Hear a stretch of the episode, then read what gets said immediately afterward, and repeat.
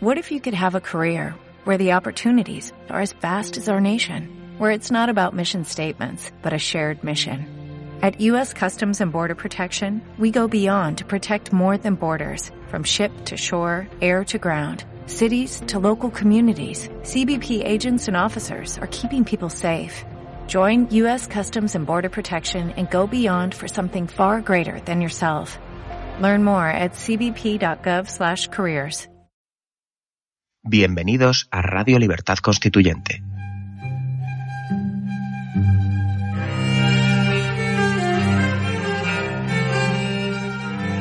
Están escuchando Radio Libertad Constituyente con don Antonio García Trevijano.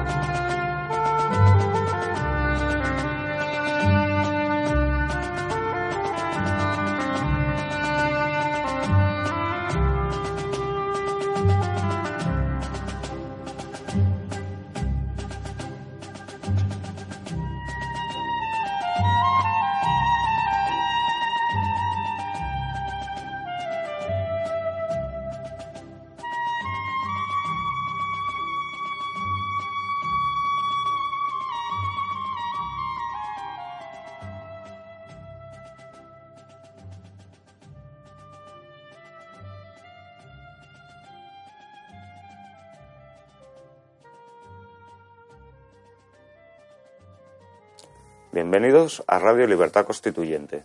Les habla Eduardo Pras. Hoy es viernes 7 de abril de 2017 y en el programa de hoy participa desde Bruselas don José Papí. Buenos días, José. Buenos días, Eduardo. Y en el estudio Somos Agua se encuentra don Pedro Manuel González. Buenos días, Pedro. Hola, buenos días. Eh, bueno, hoy estoy yo aquí pues intentando coordinar o dirigir el programa, eh, sustituyendo en la medida de mis posibilidades a don Antonio, eh, porque como nuestros oyentes saben, se encuentra en Murcia, dado que ayer impartió una conferencia que mm, además las noticias que me han llegado han sido todas muy buenas sobre el éxito de la conferencia y por ese motivo hoy don Antonio no se encuentra con nosotros, no porque le haya pasado nada, sino por un feliz motivo como ha sido este acontecimiento en, en, en, Murcia. No sabe, yo confío que mañana ya esté con nosotros y le han dejado salir los tractores de Murcia o si no le ha secuestrado algún secuaz de Pedro Antonio Sánchez investigado por la fiscalía, ¿no? Alguna cosa de estas. De, si no ocurre nada de estas eh, contingencias, pues mañana don Antonio yo creo que sí, que ya estará aquí. Así que bueno, vamos a hacerlo lo más dignamente posible porque sustituir a don Antonio eso es un, imposible y una aspiración a la que difícilmente podemos llegar. Eso sí, como tenemos a, a José Papí, a don José Papí al otro lado en Bruselas, eh, va, eh, va, a ser un programa muy fácil porque siempre nos trae noticias muy interesantes y que aquí ni siquiera tenemos conocimiento de ellas o incluso las que sí que conocemos aquí, desde luego la óptica que se percibe eh, en, en Europa es totalmente diferente en muchas ocasiones de eh, el criterio o mejor dicho de la opinión de la prensa predominante o hegemónica española. Así que, José, sin más demora, mmm, dinos qué, noticias interesantes eh, has seleccionado eh, para tratar en el, en el, programa de hoy. Bueno, eh, buenos días, Pedro, y también a todos los oyentes. En fin, yo creo que esta semana, al menos por aquí, ha habido dos temas de mucho interés. Una es cómo está todo el mundo aguantando la respiración Hmm. por las elecciones presidenciales francesas el 23 de abril. Sí. Y el otro tema que he visto que ha tenido una repercusión tremenda aquí y sin embargo no la he visto tan tremenda en España ha sido el tema de Gibraltar. Ajá. España ha sido portada de periódicos, portada de medios online, portada de noticiarios y en fin toda la semana, eh, pues bueno, el tema de Gibraltar ha estado sobre la mesa con opiniones más o menos informadas, ¿no? Sí, sí. Sobre qué es Gibraltar, ¿no? En el contexto de, de, de España, ¿no? Claro, y hay mucha Pero, diferencia entre cómo lo trata la prensa británica, la prensa del Reino Unido y el resto de la prensa europea. Sí, yo creo que eso es muy importante destacarlo y creo que das en la, vamos, acabas de, de- de comentar, no sé si queriendo o sin querer, el punto clave, ¿no? Y es que curiosamente España sale reforma- eh, reforzada de esta crisis porque el comportamiento que han tenido eh, tanto parte de la prensa inglesa como parte de, de- de- de- los políticos británicos ha dejado mucho que desear, ¿no? Y los que parece que han emergido esta semana eh, con una imagen de estadistas, de, seriedad, de, de gente sensata que reacciona, en fin, con, con determinado estilo, ha sido precisamente España. Y esto es lo que me encuentro en la, en la prensa, en la prensa internacional, ¿no? Hay tantas ganas, digamos, de meterse con el Reino Unido, Sí, el hecho de que España haya tenido una, una actitud controlada, salvo probablemente las desafortunadas declaraciones de Alfonso Dastis, ¿no? bien. diciendo que si Escocia pidiera eh, la entrada en la Unión Europea, que a él le parecería estupendo y jamás lo vetaría, ¿no? que esto probablemente se lo podía haber guardado. Eh, pero Muy torpe, eso, muy torpe. Eso para mí es muy torpe, muy torpe porque eso es un, vamos a ver, no me gusta, digamos, el comportamiento socialdemócrata, ¿no? En los diplomáticos, pero es cierto que el lenguaje diplomático debe ser contenido, ¿no? No, o, si tiras esa piedra o si disparas ese, ese gatillo, si aprietas ese gatillo, tienes que te- saber que tienes una bala. Sería es, eh, España no creo que se pueda permitir el lujo de, a través de su Ministerio de Asuntos Exteriores, hacer una afirmación tan alegre sabiendo que, que, que va a importar un pimiento, lo que digamos, ¿no? Claro, pero dejando esa, digamos, ese exabrupto a un lado, la verdad es que la rea- ayer una persona eh, de nacionalidad irlandesa me hizo un comentario que considero bastante incorrecto, pero sí me gustaría compartir con la audiencia, ¿no? Eh, el comentario, digamos, nos pone a los españoles como si fuéramos de segunda, pero vino a decir algo así, es que os habéis comportado los españoles como ingleses y los ingleses como españoles sí, sí, sí. que es un comentario bastante desafortunado, ¿no? Porque por ahí debajo, digamos, deja caer, ¿no? Como que nosotros somos personas más, digamos, más, más maleducadas. De segunda categoría, ¿no? De segunda categoría es un comentario desafortunadísimo, pero creo que eh, sirve para ilustrar eh, lo que está siendo la impresión que un- este señor que lee varios periódicos, pues bueno, él, había él tenía esa impresión de la semana, que nos estábamos comportando nosotros como caballeros, como dandis, ¿no? Sí, y sin embargo que los otros estaban comportando como unos animales, ¿no? sí. Que es lo que se presupone que somos, vamos, según la, la percepción de esa, de, esa, de esa persona que habló con tu- contigo. Y de determinada prensa inglesa, ¿no? Que, que ha comentado, pues bueno, es que prensa populista, ¿no? Que tampoco. El SAN y Yo- todos yo- estos. Sí, yo esta semana llamé a, a Hilario García, que, que es uno de los corresponsales, ¿no? Que tenemos en, en el Reino Unido, al que le mando un saludo, porque me escribo con él muchas veces. Y bueno, Hilario me decía que en el fondo esto es una patata caliente que el sector moderado del Partido Conservador no quería tocar ahora, ¿no? Eh, yo la semana pasada en privado, se lo comenté el viernes pasado a don Antonio, eh, que esa cláusula 22 de- del el papelito, digamos, que va a presentar el Consejo eh, de, de la Unión Europea a la señora a la señora May, ¿no? Sí. Como la, digamos, los puntos fundamentales eh, sobre los que acogerse, ¿no? Para llevar la negociación adelante de la salida y del Brexit, pues que ese punto 22 iba a traer cola, ¿no? Mm. Y, y la verdad es que, bueno, eh, así ha sido, así ha sido, y el punto 22 ha traído cola, y bueno, pues con lo que nos encontramos es que el Parlamento Europeo pues, ha votado a favor de ese punto, propuesto por el Consejo en una reunión de esta, en esta semana, en la cual, por cierto, todos los nacionalistas españoles se han puesto del lado del Reino Unido. Sí. Eso también lo quiero destacar en el Parlamento Europeo. Todo Lo- contra lo- España, ¿no? Exactamente, cualquier ocasión que tal y eh, que, que- que- que sale, pues bueno, aprovechan para, para montar ruido, ¿no? Y bueno, eh, eh, en ese sentido, el Parlamento Europeo, pues claro, todo lo que sea ahora mismo atacar al Reino Unido, pues lo aprovechan y, y, lo de Gibraltar pues se ha aprovechado mucho, ¿no? Eh, esta semana y, bueno, eh, yo, yo, sobre todo me ha chocado eh, pues bueno, que una cadena como la CNN abrió en su programa de la noche el lunes, ¿no? Con un corresponsal de estos que mandan a cuando hay bombas volando en Irak o en Siria. O similar, que aparecen con chaqueta, con chaleco, con muchos bolsillos y cosas así, ¿no? Eso es, un señor rubio que no recuerdo el nombre, creo que se llama Nick Robertson, pero creo que me, igual me baila el nombre. Pues el hombre colocado con esto de breaking news, ¿no? Que ponen en inglés, como noticias, pues como cuando se estrella un avión o hay un atentado terrorista, vamos pues Breaking News en el noticiario de las nueve de la noche diciendo que, oye, que, España está a punto de invadir Gibraltar, ¿no? Sí, sí, sí. Eh, en fin, yo, yo creo que ha habido, ha habido, digamos, una. Se ha hablado de España sin parar toda la semana y, sin embargo, yo abría la prensa española y me encontraba que esto iba en una esquinita, ¿no? Sí, sí. Mira, hoy, concretamente, en el periódico El País, El Mundo no lo trata, pero El País, en sus páginas de internacional, en la página 7 dice lo siguiente. Eh, bueno, eh, lo que trata mm, es la reunión de ayer de Tusk con, con Theresa May en Londres. Eh, y dice, May reitera a Tusk que no negociará sobre la soberanía de Gibraltar. Eh, dice, se reunió ayer en el día de Downing Street con el presidente del Consejo Europeo, Donald Tusk, por primera vez desde que eh, la, primera, eh, la, la, primera iniciara la cuenta atrás para el Brexit al activar el artículo 50 del Tratado de Lisboa el pasado 29 de marzo. La polémica desatada tras la decisión de la Unión Europea de otorgar un veto a España sobre cualquier acuerdo específico acerca de Gibraltar ocupó buena parte de las dos horas de la cita. Así que bastante importancia también parece ser que, que, eh, le han dado ¿no? las instituciones europeas también.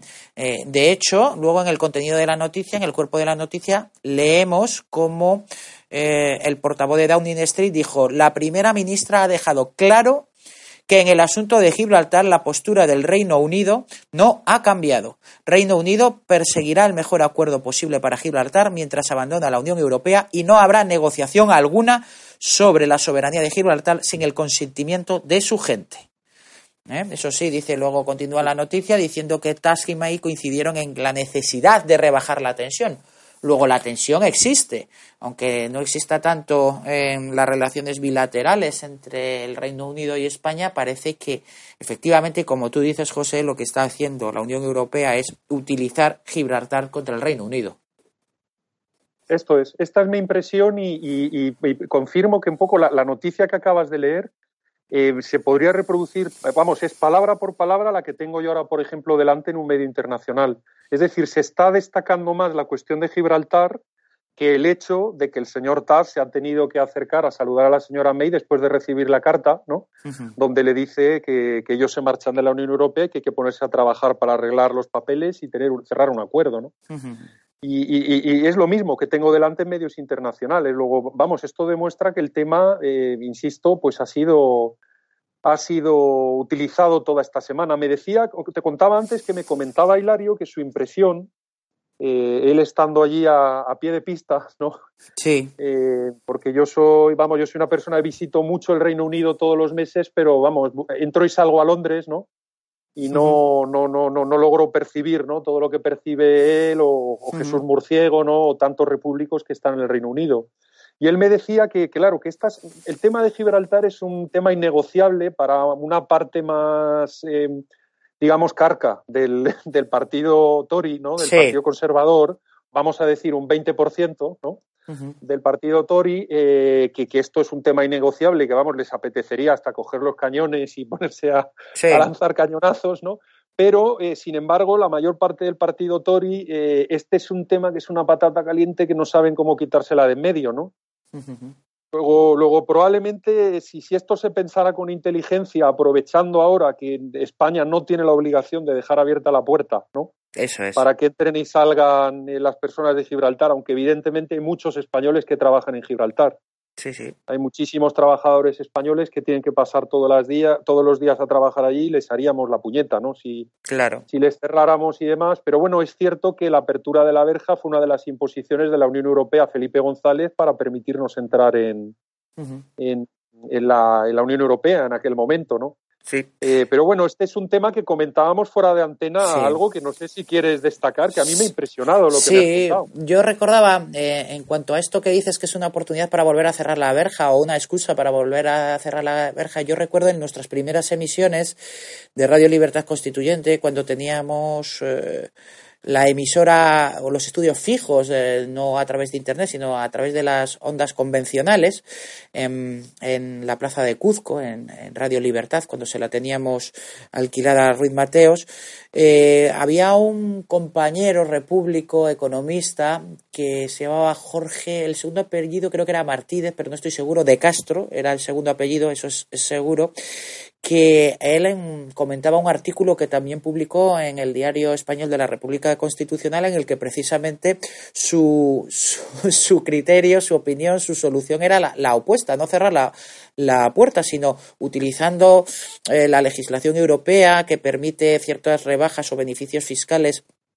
a zonas deprimidas de la Unión Europea y dado el nivel de paro que existe en toda la zona limítrofe de la línea de la Concepción con Gibraltar, crear una zona franca, podemos decir así, con los mismos privilegios eh, o legislación tanto fiscal como de secreto bancario, como de facilidad de instalación de mercantiles, eh, que en la propia zona del Peñón, de tal manera que se creara un círculo alrededor de libertad absoluta económica con eh, las mismas características que tiene eh, la zona bajo soberanía británica, de manera que quedara absolutamente intrascendente o que no fuera interesante para para las personas que, que, alimentan, que dan oxígeno al peñor de Gibraltar y se pudieran asentar en esa zona, en esa franja limítrofe que se creara alrededor de la valla. La verdad es que a mí me pareció una solución cuanto menos original y, no parece descabellada, ¿verdad?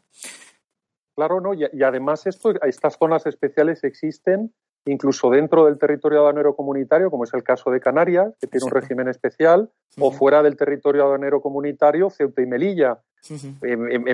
vamos, en mi otro país, en Finlandia, las Islas Åland, eh, que son unas islas suecoparlantes, también tienen un sistema eh, fiscal especial.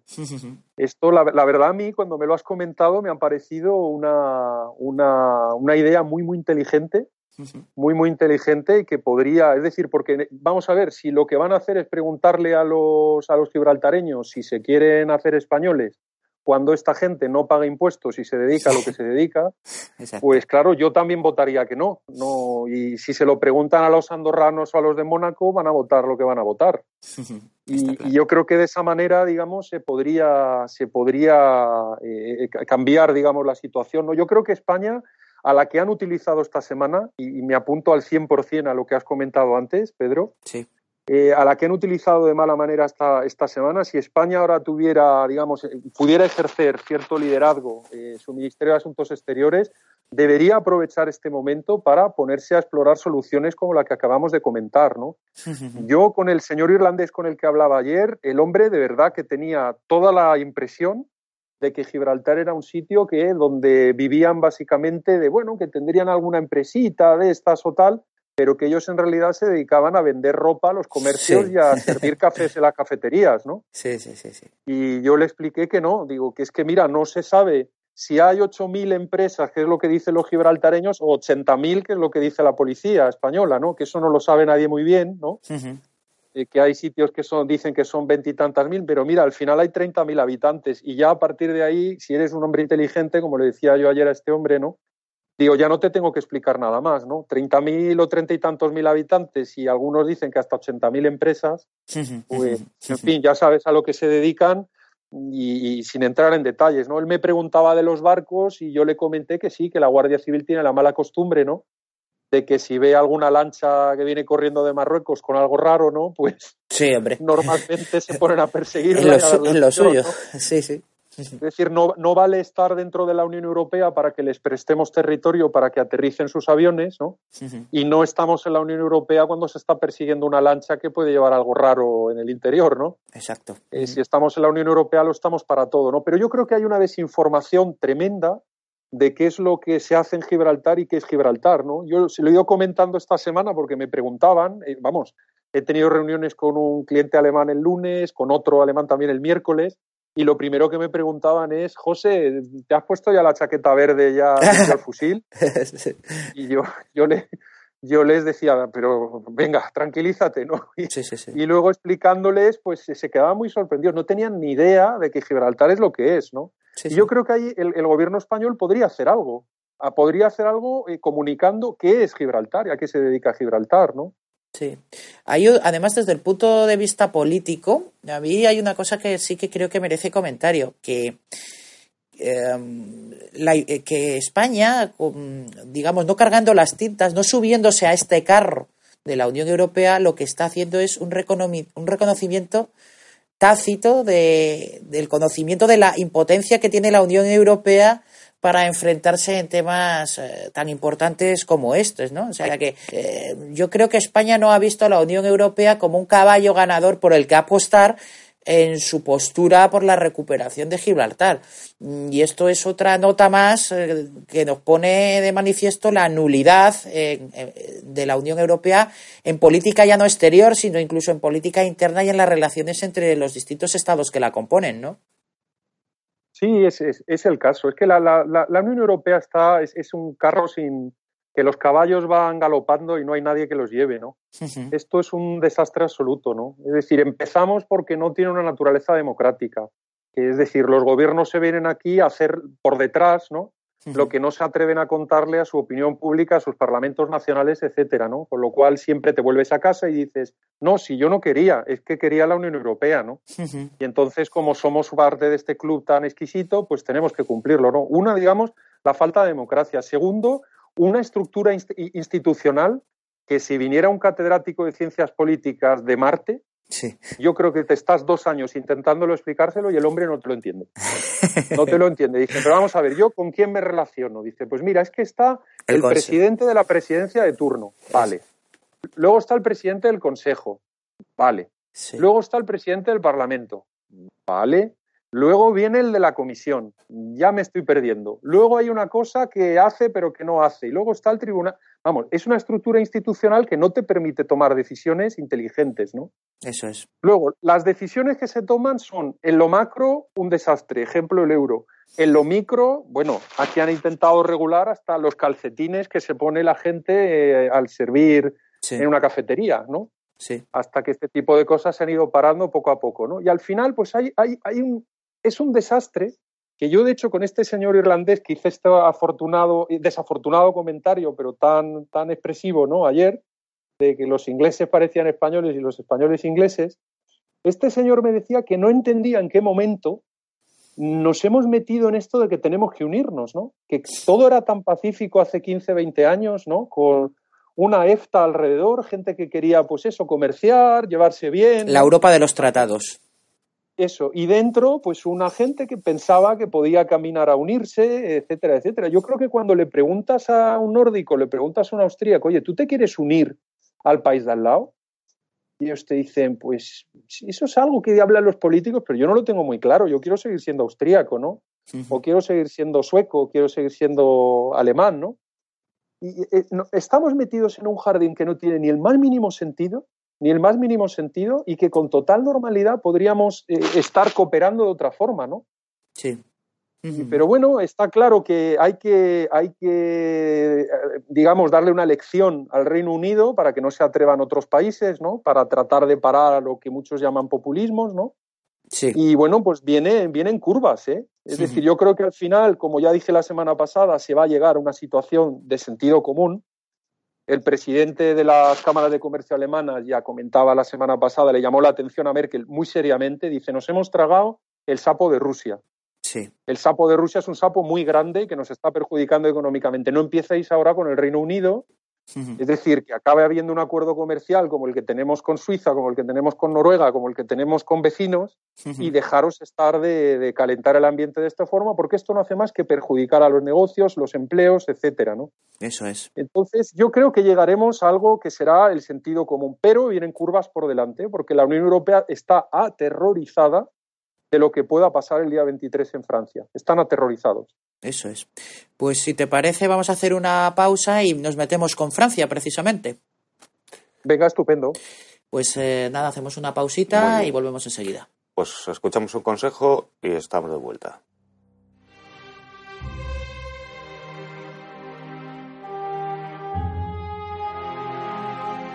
Queridos oyentes, además de nuestro buzón arroba diariorc.com, ahora podéis hacernos llegar vuestras preguntas para Antonio García Trevijano enviando un mensaje de voz a nuestro WhatsApp en el número 605 02 3473. Repetimos, 605 02 3473. Es importante que seáis breves y concisos para poder atender todas vuestras preguntas. Utilizad esta vía solo para mensajes de audio, puesto que ni texto ni vídeos serán atendidos. Ya estamos de vuelta, amigos, y cedemos la palabra a don Pedro Manuel.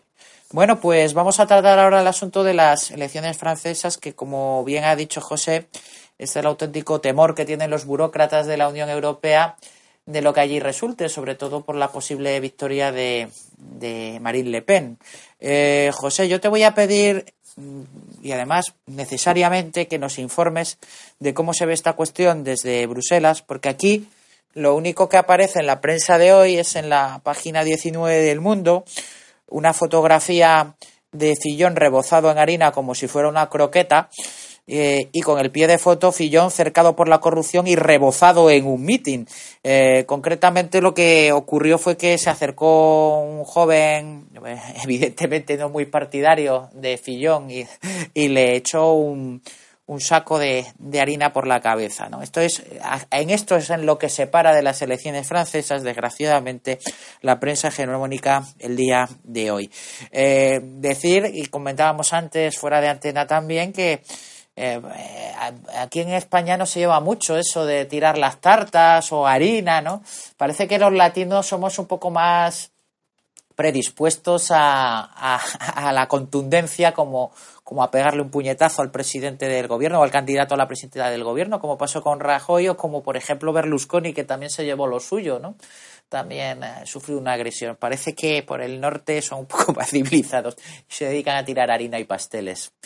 Eh, pues nada, José, eh, cuéntanos, porque claro, no tenemos otra noticia que esta que te acabo de decir de las elecciones francesas.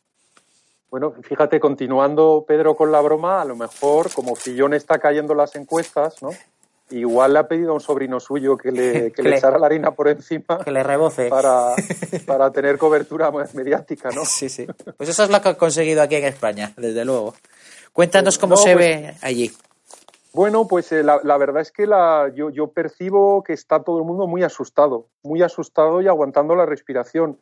Y esta semana más, esta semana más todavía, porque parece ser que la distancia entre, en, una segunda en una hipotética segunda vuelta entre la señora Le Pen y, Emmanuel Macron, la ventaja que le llevaría, que le llevaría em, eh, Macron a la señora Le Pen ha disminuido tres puntos en una semana. Entonces yo, yo creo que fue muy interesante el debate de este martes.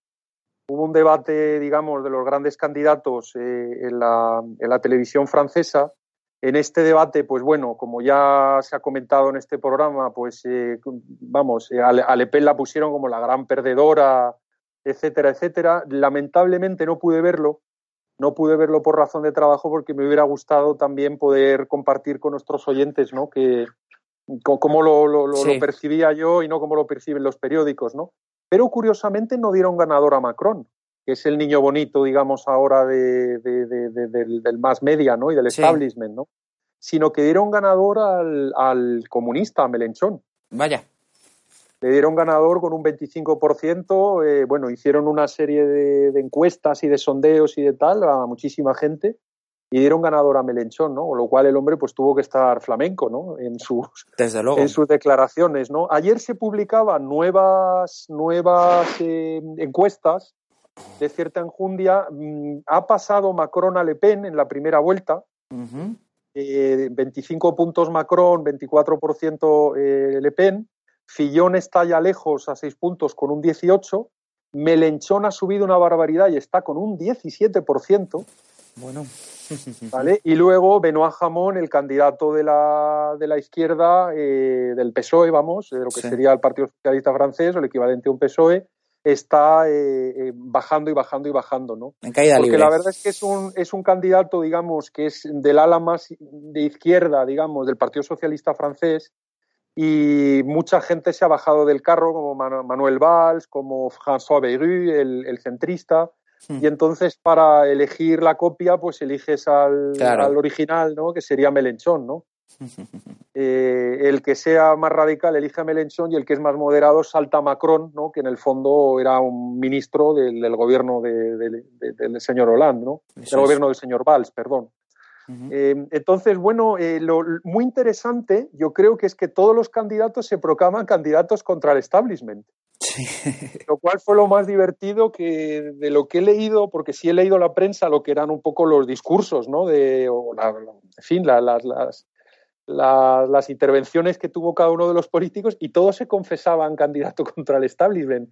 Eh, Macron decía que era contra el establishment, a pesar de que, en fin, está últimamente ya contentando a todo el mundo, ¿no? Hmm. Eh, Le Pen, bueno, sin comentario. Sí. Eh, Fillon, con su enfoque de que quiere bajar, digamos, la importancia del sector público y subir las horas de trabajo, etcétera también decía que, bueno, que hay que quitar el poder de la Unión Europea y que no puede ser tanto. Lo mismo, Melenchón, muy al estilo de Podemos, que el euro tiene que servir a los trabajadores y las ayudas públicas y tal, y no sé qué. Y al final es que, claro, todos los que hablaban, ¿no?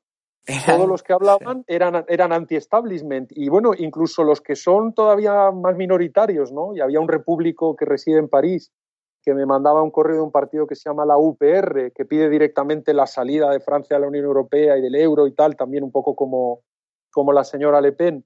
Eh, pues es que incluso los minoritarios que no aparecen delante en las encuestas también dicen lo mismo, también son anti-Europa y anti-establishment, ¿no? Con lo cual es una situación eh, eh, curiosa porque, porque todo el mundo no está a gusto. Y, señores, la Unión Europea es lo que es porque a Francia le ha parecido bien tantísimas décadas. A mí me, sorprende, me sorprende, digamos, que, todo el mundo se, se, lleve las manos a la cabeza diciendo, mira lo que se ha convertido Bruselas. Pero vamos a ver, si Bruselas se ha convertido en lo que Francia y Alemania han querido. Sí, sí. Es decir, habéis tenido un hijo y ahora el hijo os ha salido mal y no queréis cuidarlo. Eso es. Oye, no puede ser, ¿no? Sí, también, de, todas maneras, ahí lo que yo veo es un movimiento muy inteligente por parte de Le Pen, porque a la par que se mantiene anti-sistema, anti-establishment, Mm, sí que ha hecho o ha sacado a relucir los valores republicanos, lo dijo aquí don Antonio también la semana pasada, y es una, una, cuestión bastante importante. Aparte de la metedura esa de pata sobre el sistema proporcional, que yo lo que creo es que lo que denota es cierta inseguridad eh, por parte de ella o que no se lo termina de creer, vamos, pero sí que ha habido como una especie de invocación de los valores eh, republicanos eh, tradicionales de Francia, ¿no? Y eso lo ha sabido compaginar muy bien el tema antisistema, anti-Unión Europea, con, la conservación de los valores de la República Francesa, eh, alejándose del totalitarismo, ¿no? Y de esa imagen que se pretende dar de extrema derecha. Y yo creo que ese cóctel está saliendo muy bien. Sí, y, además, fíjate, Pedro, que el propio tono de las elecciones que están teniendo lugar está orientándose por primera vez hacia los valores. Cada vez más hacia los valores. Ya pasó en las elecciones holandesas, donde mucha gente respira diciendo, hombre, no ganó el borrico este, ¿no? De, de Bilders, que iba a cargárselo todo, etcétera, etcétera. Bueno, pero Bilders triunfó en el sentido de que eh, eh, el, lenguaje que él trajo a, a, las elecciones es el lenguaje que aceptaron el resto de partidos. Así es.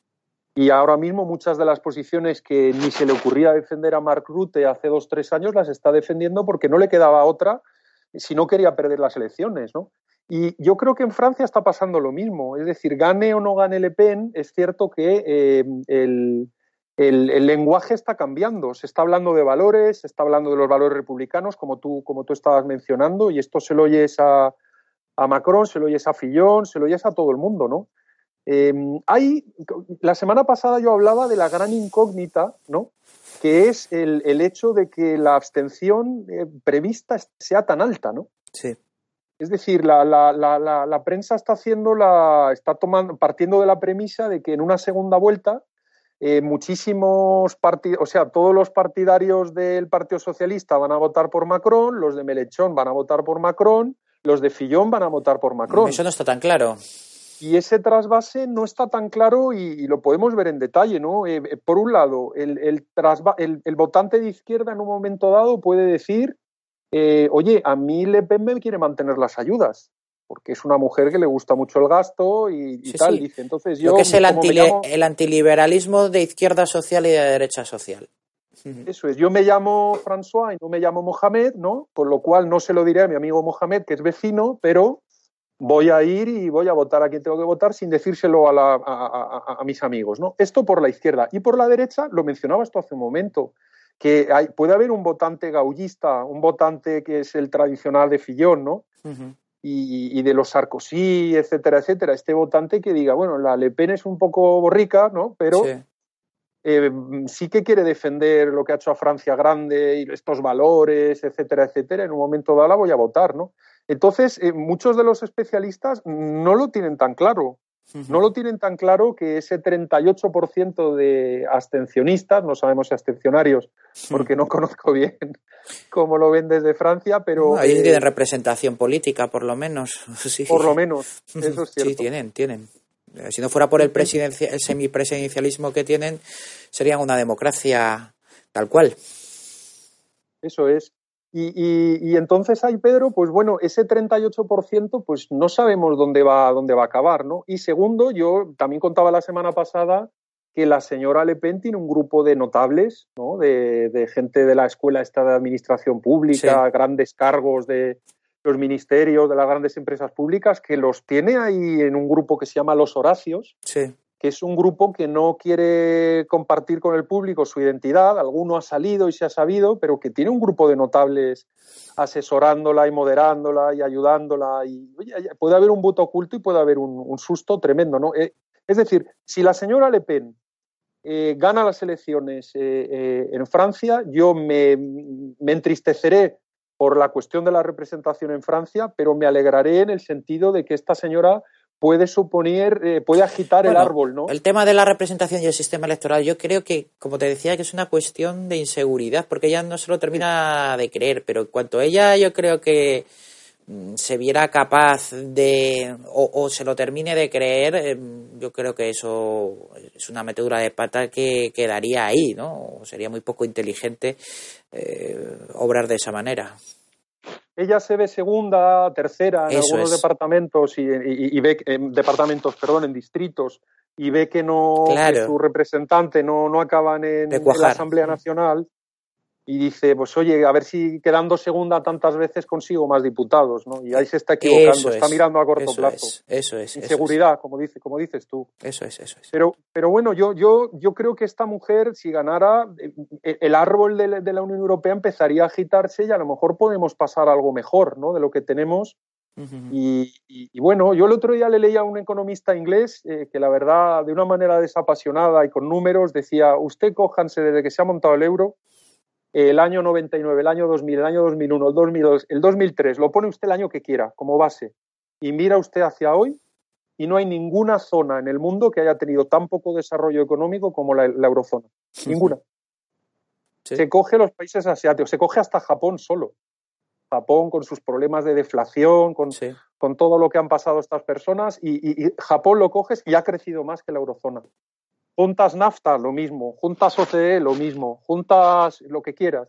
Tú te coges a los 15 países clásicos de la Unión Europea, ¿no? Los que estaban en el 86. Y hace los numeritos, la zona más deprimida de todo el planeta. Luego algo, algo se está haciendo mal, ¿no?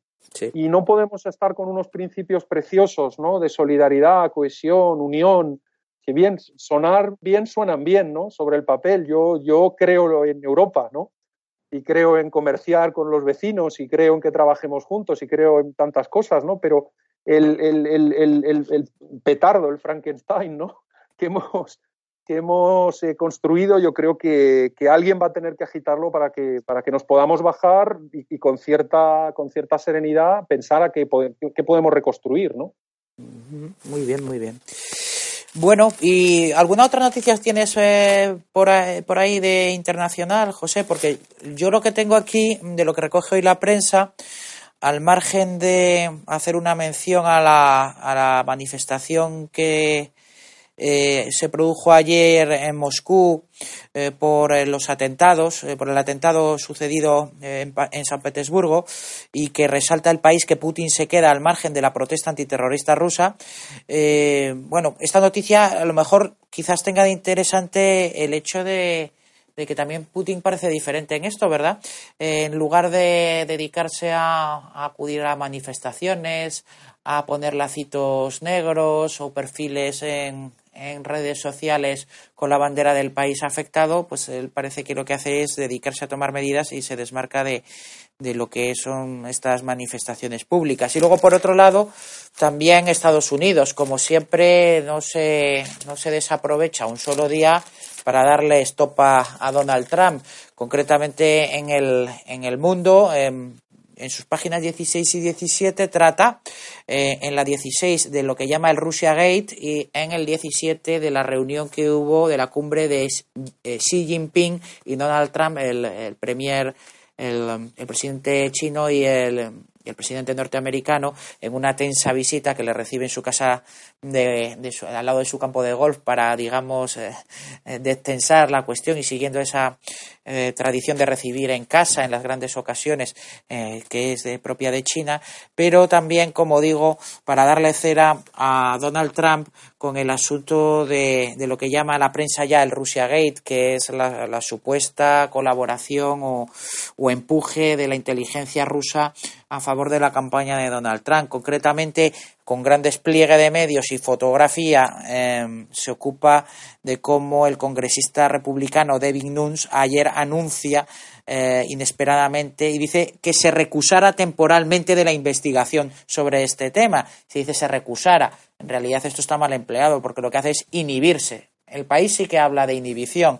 Eh, el mundo lo hace inadecuadamente hablando de, de, recusación. ¿no? Concretamente mm, dice que ha sufrido ese revés y ha tenido que retirarse al menos temporalmente de esa investigación después de que el Comité de Ética de la Cámara de Representantes abriera una investigación sobre eh, su presunta filtración de datos a favor de Donald Trump del resultado de esas investigaciones para que se pudiera defender. Eh, la trascendencia política, en todo caso, que esto tiene es como en ese Comité de Ética está compuesto por igual número de representantes demócratas que de republicanos, lo que implica necesariamente que eh, esa voz de alerta o esa atención que le, ha, le, ha, dado o le ha prestado este comité de ética a Nuns es precisamente porque alguien del bando republicano, eh, todas las miradas se fijan en Paul Ryan, eh, haya, digamos, se haya salido de las instrucciones dadas por Trump, lo que también nos demuestra un poco cómo funcionan las instituciones de la democracia estadounidense de una manera absolutamente eficaz, en la que los representantes representan a, su distrito y a los intereses de su distrito con una independencia del partido total y absoluta, de tal manera que los partidos únicamente se, eh, se configuran como como plataformas electorales transitorias que prácticamente entre elección y elección no tienen ningún, ningún poder, ni siquiera el presidente del Ejecutivo sobre una Cámara de Representantes en, una comisión, en este caso como es la de ética. ¿Algo de esto recoge la prensa de Bruselas, José? Sí, vamos a ver, yo, yo lo que me gustaría comentar aquí es que veo que la prensa española eh, tiene unas, unas fuentes, ¿no? En la prensa norteamericana que tienen el sesgo ideológico que tienen, ¿no?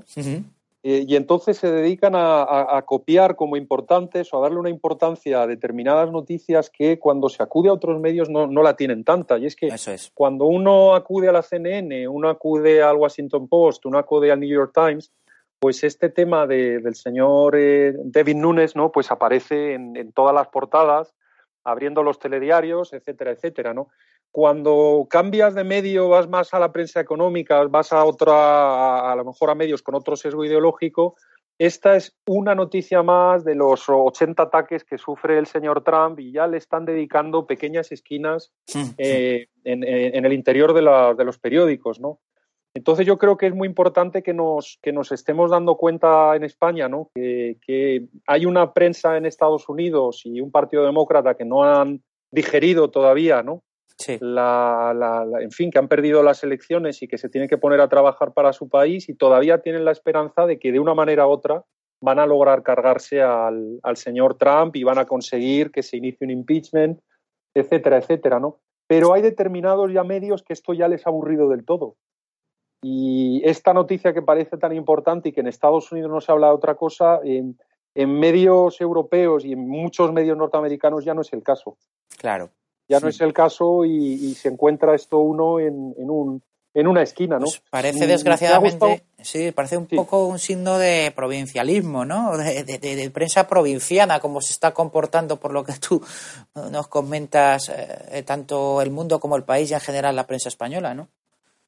Es que están copiando a otros medios y, y, entonces hay tanta diferencia entre determinados medios que le dan importancia a esto y otros que no le dan ya ninguna, prácticamente que es que sorprende que sí. la noticia de Estados Unidos sea eso y no, por ejemplo, que el señor, eh, el señor Trump eh, y su equipo se están portando, es decir, están teniendo unas negociaciones durísimas con China, eso es. empezando por la cuestión de Corea del Norte. No es nada fácil es eso. Un tema geoestratégico interesantísimo y, y nada fácil, como, como tú bien dices, ¿no? Y es un momento es un momento fascinante no eh, eh, fascinante por lo preocupante no corrijo quizás lo que lo que acabo de decir con la cuestión de Siria no sí. como nos ha comentado Roberto Centeno en algunos programas que están pasando cosas no uh -huh. que hay hay armamento y hay equipo que se está moviendo hacia Siria eh, de parte de los Estados Unidos uh -huh. Y, y, están pasando cosas muy importantes como para ver si un señor cenó con otro o no cenó y si cenó, si lo declaró en un papel o no lo declaró en un papel, ¿no? Exacto. Al final, tú iniciabas este bloque del programa hablando de Putin. Putin es un oligarca, un tramposo, un peligroso, muchas cosas, ¿no?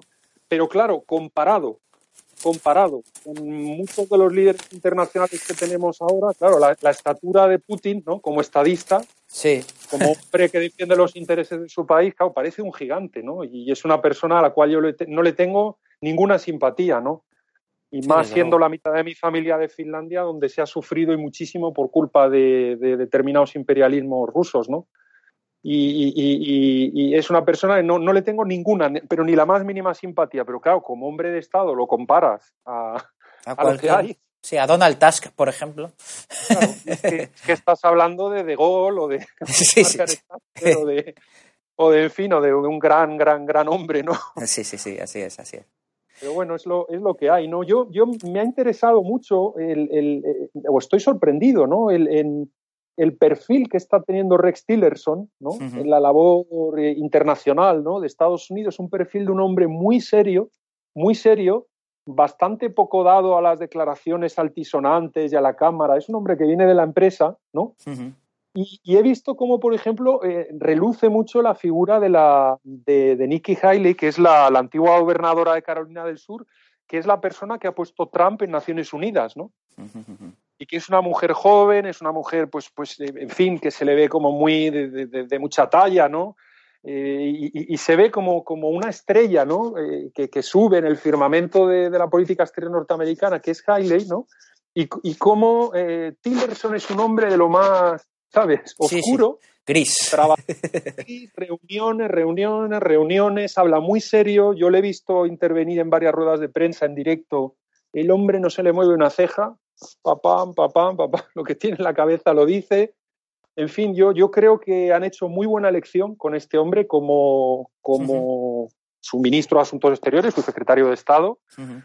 y, y, creo que bueno, hay una figura emergente allí, Haley, de la que oiremos hablar en el futuro, ¿no? Oiremos hablar en el futuro porque es muy joven, muy joven, tiene un, se sabe mover muy bien, sabe hablar muy bien, y yo creo que será una persona al alza en el Partido Republicano y, y algún chascarrillo se ha oído incluso de que le ofrecieron el trabajo de, de secretario de Estado antes que al propio Tillerson. ya dijo, bueno, yo es que, claro, tengo 45 años, no, en fin, no, no, no he volado tanto, ¿no? En, en, la, en, la, escena internacional como para atreverme a esto. En fin, búsquese usted a otro, ¿no? Sí, sí, sí. Pues muy bien, vamos a hacer una pausa y eh, ya nos metemos con alguna noticia de, de Nacional. Estupendo. Pues volvemos enseguida. Si conoces a don Antonio García Trevijano y escuchas nuestra radio frecuentemente, es importante que te asocies al MCRC. Es el único movimiento que existe en Europa que lucha cada día por la libertad colectiva y deberías formar parte de él. De esta forma disfrutarás de nuestro boletín para asociados con toda la información del movimiento y estarás al día de todas las noticias y eventos que realicemos. Si quieres, puedes colaborar con una cuota voluntaria que puedes pagar de la forma que te resulte más cómoda. Es muy fácil. Entra en www.mcrc.es y rellena la hoja de afiliación. Cada vez somos más y queremos contar contigo.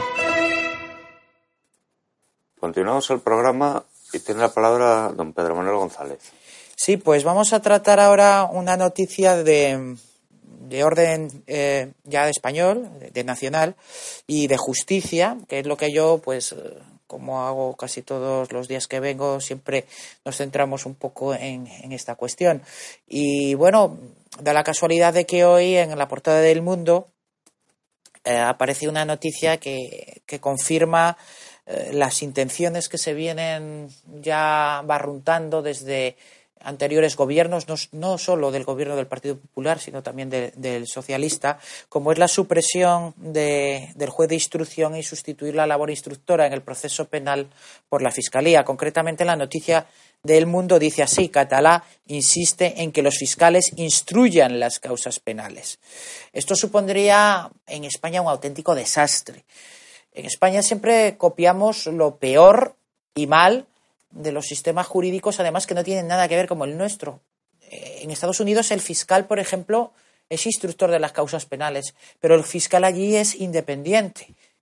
Mm, no, es, no, no, existe un fiscal general del Estado, sí existe un fiscal general del Estado, pero no es una figura simétrica la española, y el fiscal general del Estado sería el equivalente al jefe de los servicios jurídicos de la, de, abogacía del Estado. Es como si fuera, dijéramos, el abogado del presidente de los Estados Unidos. Son denominaciones iguales, pero que no tienen nada que ver. No manda sobre los fiscales. Eh, como aquí, que en España existe un principio de jerarquía, dependencia y unidad de criterio de todos los fiscales respecto al fiscal general del Estado, que es elegido a dedo por el Ejecutivo. Yo creo que a nuestros oyentes no se les escapará lo que significaría que eh, los fiscales sustituyeran al juez de instrucción en esa labor instructora.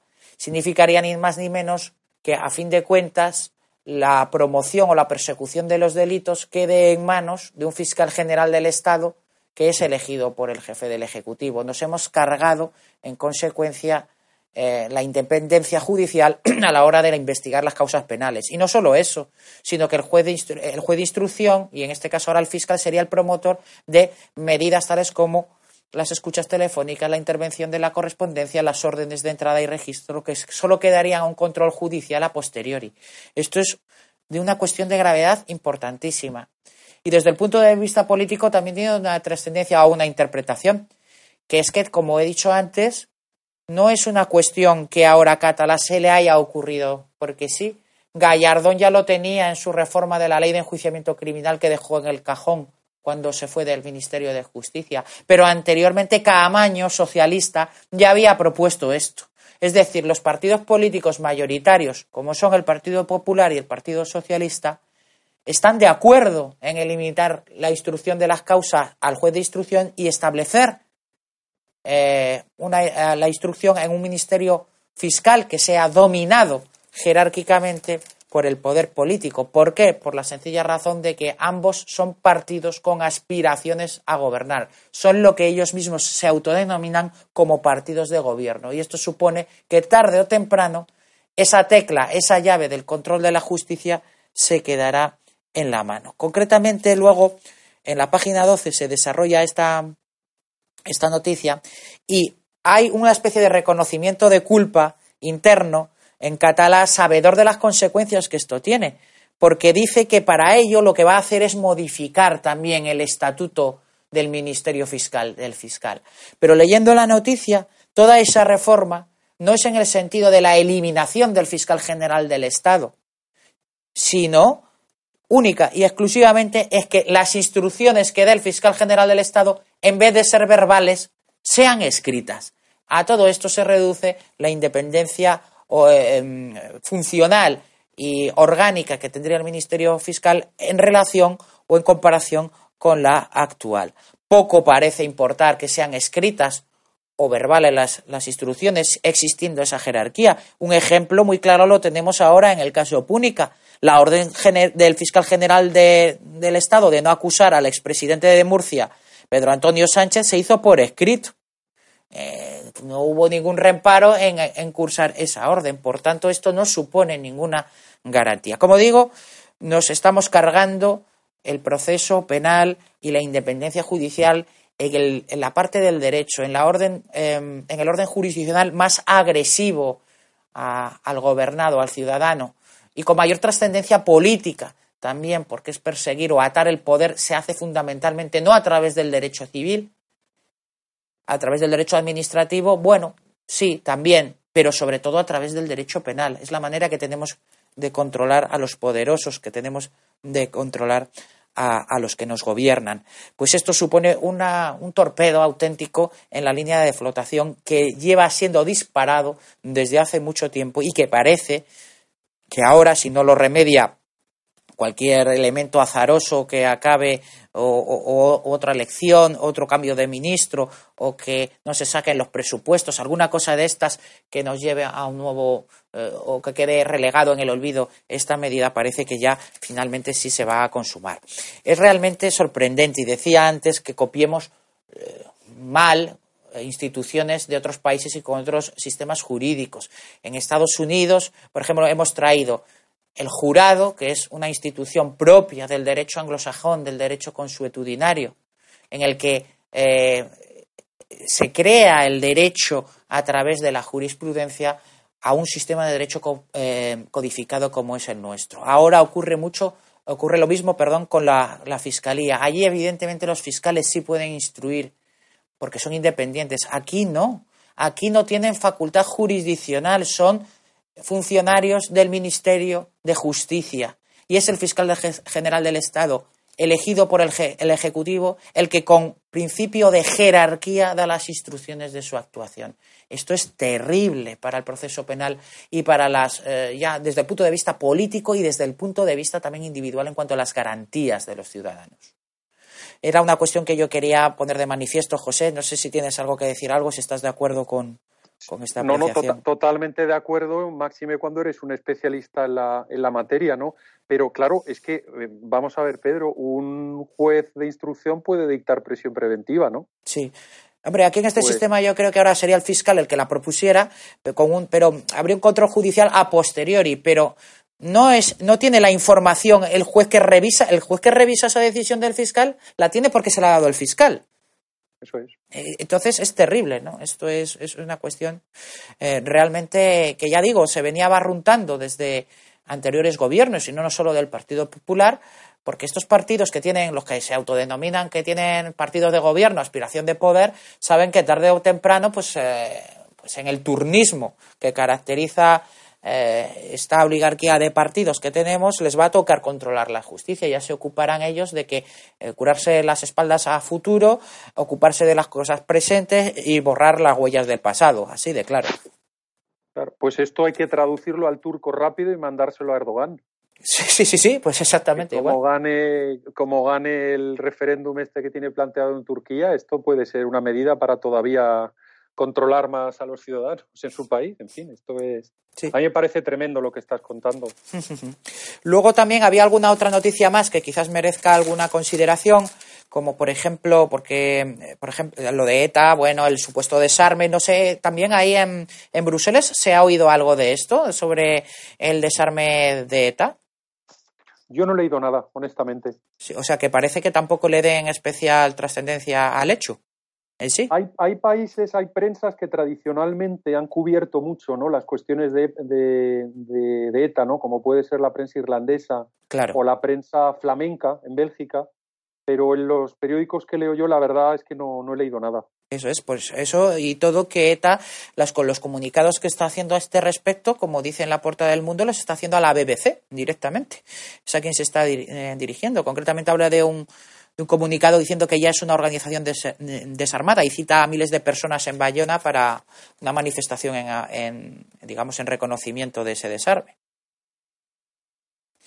También en otra noticia que me había llamado la atención es cómo los empresarios catalanes eh, parece que son más empresarios que nacionalistas, los nacionalistas, los que hasta ahora han apoyado incluso expresamente eh, todo el, proceso secesionista, pues parece que ahora, como eh, se ha dado instrucciones a la Fiscalía de mirar muy de cerca la colaboración o en qué grado de responsabilidad penal pueden incurrir con la colaboración en la logística de un referéndum o de un futurible referéndum ilegal, pues parece que ya empiezan a recular, porque hay, eh, fíjate José, en el, en el país hay un titular que dice las empresas se resisten a colaborar con la generalidad. La presión de la Fiscalía sobre las sociedades encargadas de crear las estructuras del Estado catalán altera los planes de Puigdemont. Parece que se está quedando colgando por la brocha y que le empiezan a ver los empresarios las, las orejas al lobo, ¿verdad? Claro, no, y, que sobre todo muchas veces pensamos que la política hay que hacer la base de decretos. Y es que probablemente haciendo cumplir la legislación que ya se tiene, muchísimos de los problemas que se les plantean a las sociedades se solucionarían automáticamente. Desde luego. Eh, muchas cosas que se hablan de inmigración, de tal, determinados problemas sociales que van ocurriendo, ¿no? Simplemente con cumplir lo que tú tienes ya escrito. Sí. Los problemas se arreglaban solos, ¿no? Luego, bueno, este es un caso a lo mejor, ¿no? en el cual con sencillamente hacer cumplir la ley bastaría para, que determinados comportamientos dejaran de, hacerse. Pero claro, cuando los que tienen que vigilar ¿no? que la ley se cumpla doblan la cabeza y están guiados por criterios políticos al no haber separación de poderes, etcétera, etcétera, pues claro, y por, la, y, por la cobardía personal, desde luego, que tampoco es una cosa que hay que desdeñar. Muy bien, pues eh, sigue con todo esto hemos cumplido la hora de nuestra emisión sobradamente.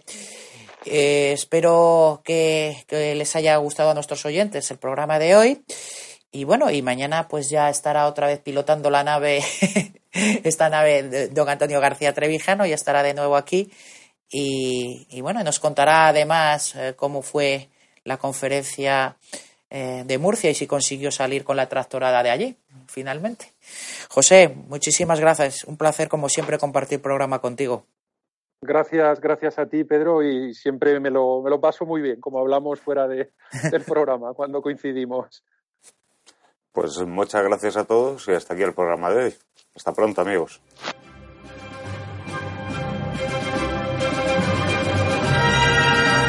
Gracias por haber escuchado Radio Libertad Constituyente. No olviden visitar la parrilla de programación en la nueva página web del Movimiento de Ciudadanos hacia la República Constitucional, en la dirección www.mcrc.es. Radio Libertad Constituyente. La libertad viene en nuestra busca.